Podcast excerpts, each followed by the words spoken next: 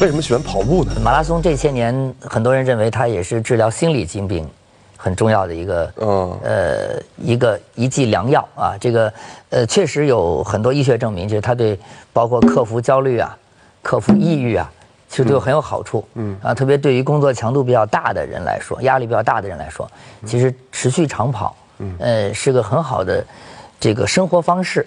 怎么会想到去北极跑马拉松呢？呃，我今年年初完成了那个世界六大马拉松赛事啊，之后呢，就希望再有一些挑战。当然，北极是一个比较极端的挑战，所以我更希望说，哎，OK，跑一个步的同时，了解人文地理，可能包括一些呃风土民情啊、历史啊等等这些东西。所以我我我喜欢选择一些比较有特殊场景的呃地方去跑一跑。因为你你是用身体用脚，是吧？包括眼睛感官，呃，完成一个一个全全过程。您离开万科的时候那么轰动，嗯，王石、郁亮，为什么最后没有留住你？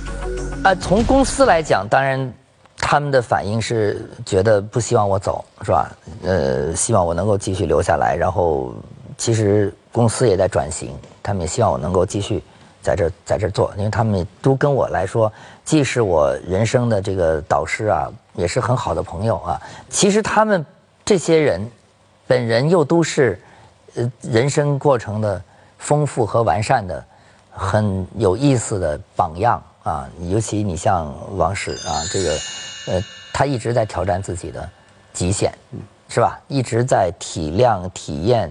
呃，不一样的人生过程。郁亮是一个非常有韧性的人，包括他为什么会把自己从个大胖子哈变成一个今天，呃，马拉松达人，包括爬珠峰。我觉得他这这些人都是特别有毅力去改改变自己的人啊。我觉得那我当然也很希望变成这样一个人。您现在虽然刚刚开始创业啊，但是以前曾经说过，六十岁以后要再出发。现在的选择和六十岁的时候那个状态。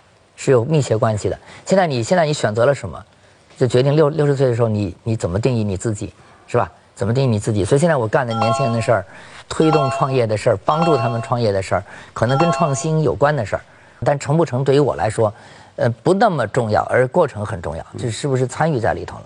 那有了这些东西，到了六六十岁，我想可能我会很丰富。这个这个，呃，到那时候可能去写书，可能当老师啊。都可以重新去。促使您离开了新加坡这家公司，嗯，选择了万科。我是在四十岁的时候，呃，做了一次选择。我说这个，呃，人生做一次新的变化。那个时候，因为在国外公司待了将近十五年，啊，将近十五年的时间，呃，所以那时候希望说，呃，四十岁之后，呃，可能更多的能够融入中国的那个发展啊，这个。呃，因为做那时候一直在做房地产和房地产管理，呃，我觉得这个，这个这个中国是最大的世界的房地产的市场，我觉得我有必要了解这个中国的这个市场，啊，所以那时候就选择做个做个做个变化吧。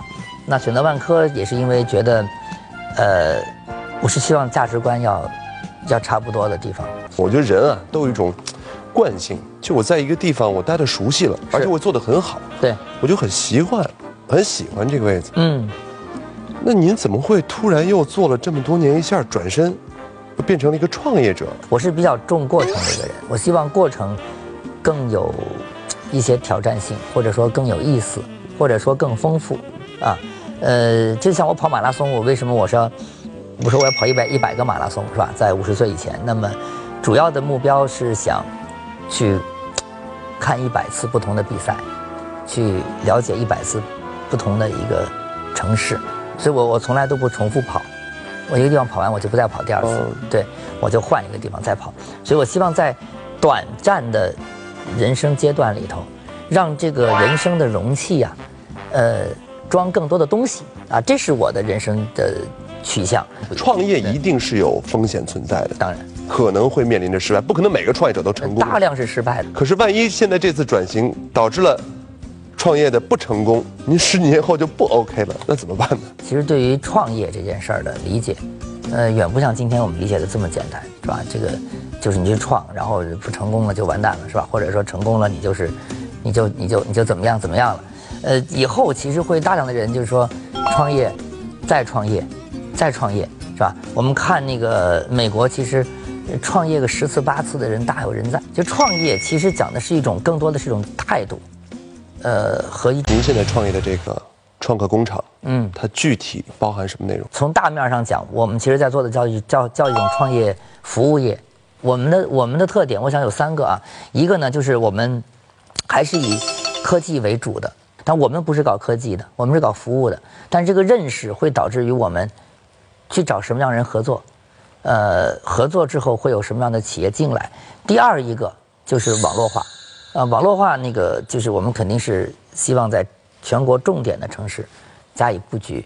第三个就是互联网化，最终其实还要是要做一个线上的。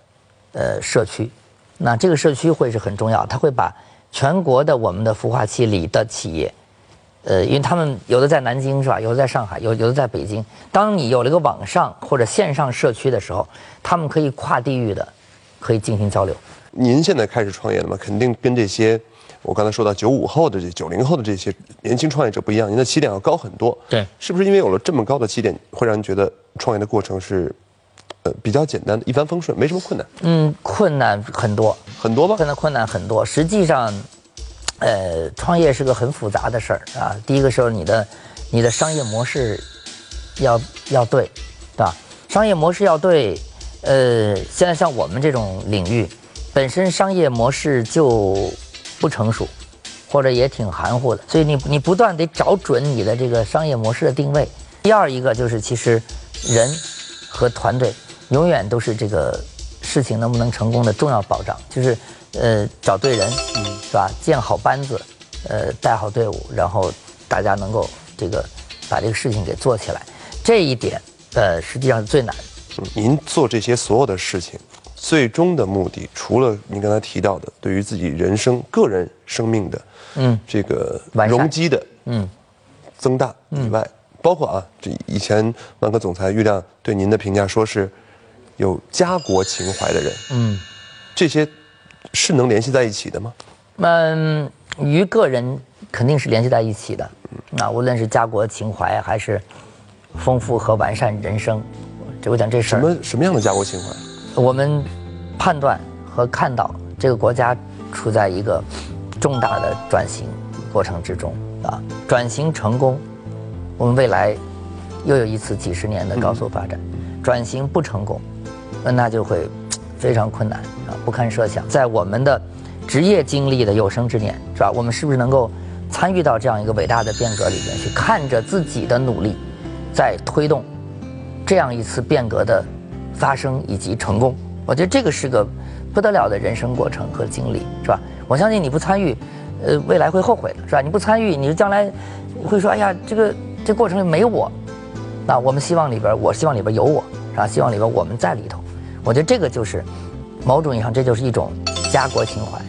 在中国很多大学啊、科研机构，您的客座教授身份，嗯，这个身份您是只是挂一个头衔呢，还是真的想给年轻人传授一些什么东西去讲课？我一直在想，我说我我特别希望未来有时间全身心的去当一名老师，呃，真实的能影响很多年轻人啊。他们未来的人生啊，以他们的他们的取舍，呃，所以我做这个优客工厂，实际上跟这件事儿还是有一些关联，因为我们在帮助的对象是年轻人，呃，在解决的问题也是他们的问题，呃，我更觉得我们这里头将来虽然有很多企业，但是又像一所学校，所以最近我们也成立了优客商学院，呃，我们也在陆续落实开办课程，以及帮助和推动对他们的辅导。创业这件事儿，一定要听从内心的召唤啊！一定要遵从本心。